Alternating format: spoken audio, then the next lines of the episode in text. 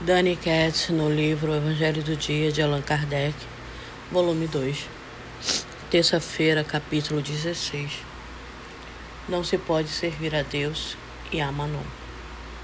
Resguarda-se da avareza, item 3. Do meio da multidão, um homem então diz a Jesus: Mestre, dizei a meu irmão que reparta comigo a herança que nos coube. Jesus então lhe perguntou: Homem, quem estabeleceu que eu posso vos julgar ou fazer vossas partilhas?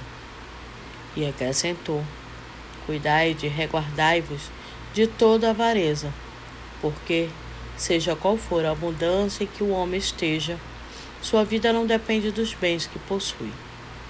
Em seguida, narrou-lhes esta parábola. Havia um homem rico cujas terras tinham produzido extraordinariamente. Ele se ocupava pensando consigo mesmo: Que farei já que não tenho um lugar onde possa guardar tudo o que vou colher? Acho que demolirei meus celeiros e construirei outros maiores, e guardarei neles toda a minha colheita e todos os meus bens, e direi à minha alma: Minha alma, Tens muito bens de reserva para vários anos. Então descansa, come, bebe, regala-te. Mas no mesmo instante, Deus disse ao homem: Como és insensato, esta noite mesmo te arrebatarão a alma. E para quem ficará tudo o que acumulaste? Assim acontece com aquele que acumula tesouros para si mesmo e que não é rico diante de Deus. Lucas 12, 13, 21. Desigualdade das riquezas, e tem outro. 8. A desigualdade das riquezas é um desses problemas que se procura resolver inutilmente quando se leva em consideração apenas a vida presente. A principal questão que surge é esta: por que todos os homens não são igualmente ricos? Eles não são por uma razão muito simples porque não são igualmente inteligentes, ativos e laboriosos para adquirir, nem comedidos e previdentes para conservar.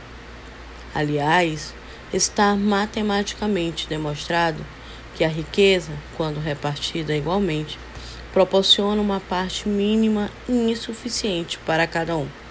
Então, supondo-se estabelecida essa divisão em pouco tempo, o equilíbrio seria rompido pelas diferenças entre as índoles e aptidões de cada pessoa. Imaginando-se que essa divisão fosse possível e duradoura, com cada um tendo apenas o suficiente para viver. Disso resultaria a extinção de todas as grandes pesquisas que contribuem para o progresso e para o bem-estar da humanidade. Admitindo-se que ela desse a cada um somente o necessário não haveria mais o estímulo que impulsiona os homens às grandes descobertas e aos empreendimentos úteis. Assim, se Deus a concentra em certos pontos, é para que dali se propague em quantidade suficiente, conforme as necessidades. Admito isso, pergunta-se.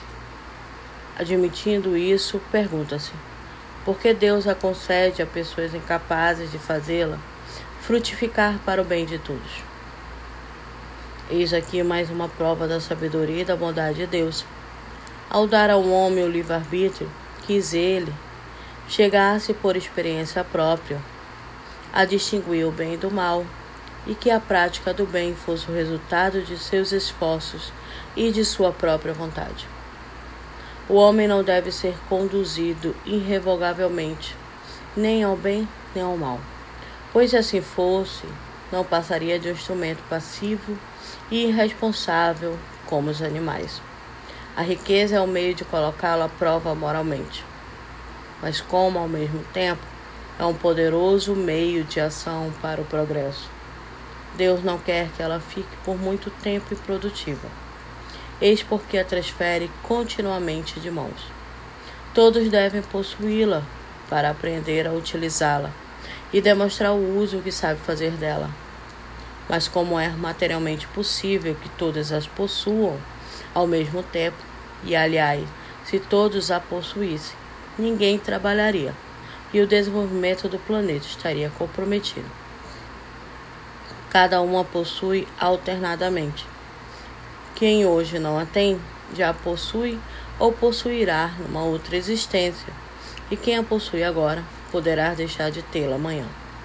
Existem ricos e pobres, porque Deus, sendo justo, todos por sua vez devem trabalhar. Para uns, a pobreza é prova de paciência e resignação.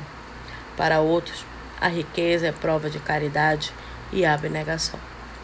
É lamentável o péssimo uso que determinadas pessoas fazem de sua fortuna e as infames paixões que a cobiça desperta. Pergunta-se então: Deus é justo ao dar riqueza a gente assim? É certo que se um homem tivesse uma única existência, nada justificaria semelhante repartição dos bens terrenos. Mas se ao invés de limitarmos nossa visão à vida presente, considerarmos o conjunto das existências, veremos que tudo se equilibra com justiça. O pobre, portanto, não tem mais motivos para acusar a providência, nem para invejar os ricos, e os ricos não têm mais motivos para vangloriar-se do que possui.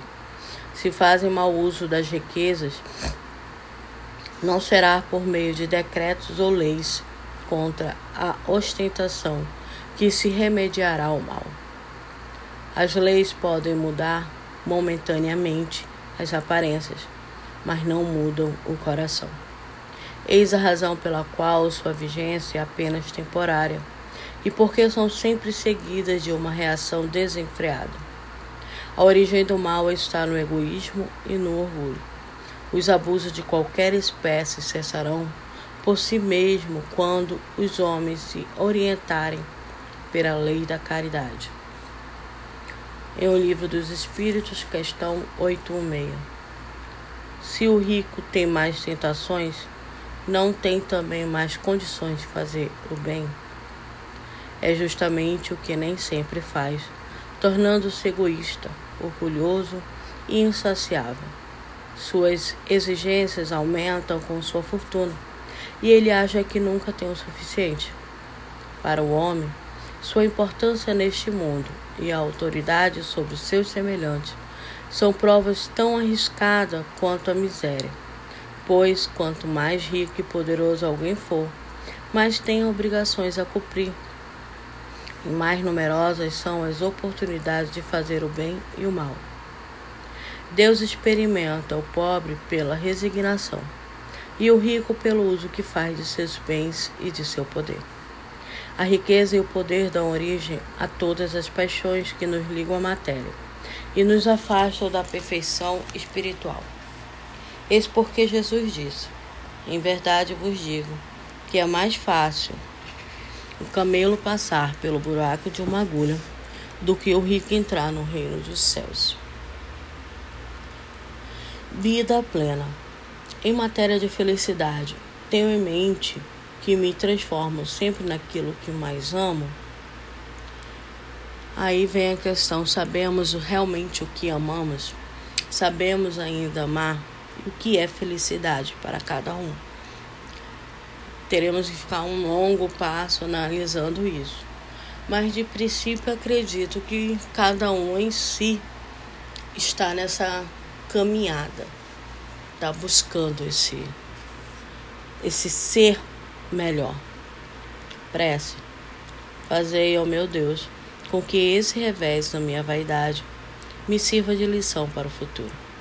Que ele me fortaleça na resolução que tomo de me depurar pela prática do bem, da caridade e da humildade, a fim de opor de hoje e diante uma barreira às mais influências.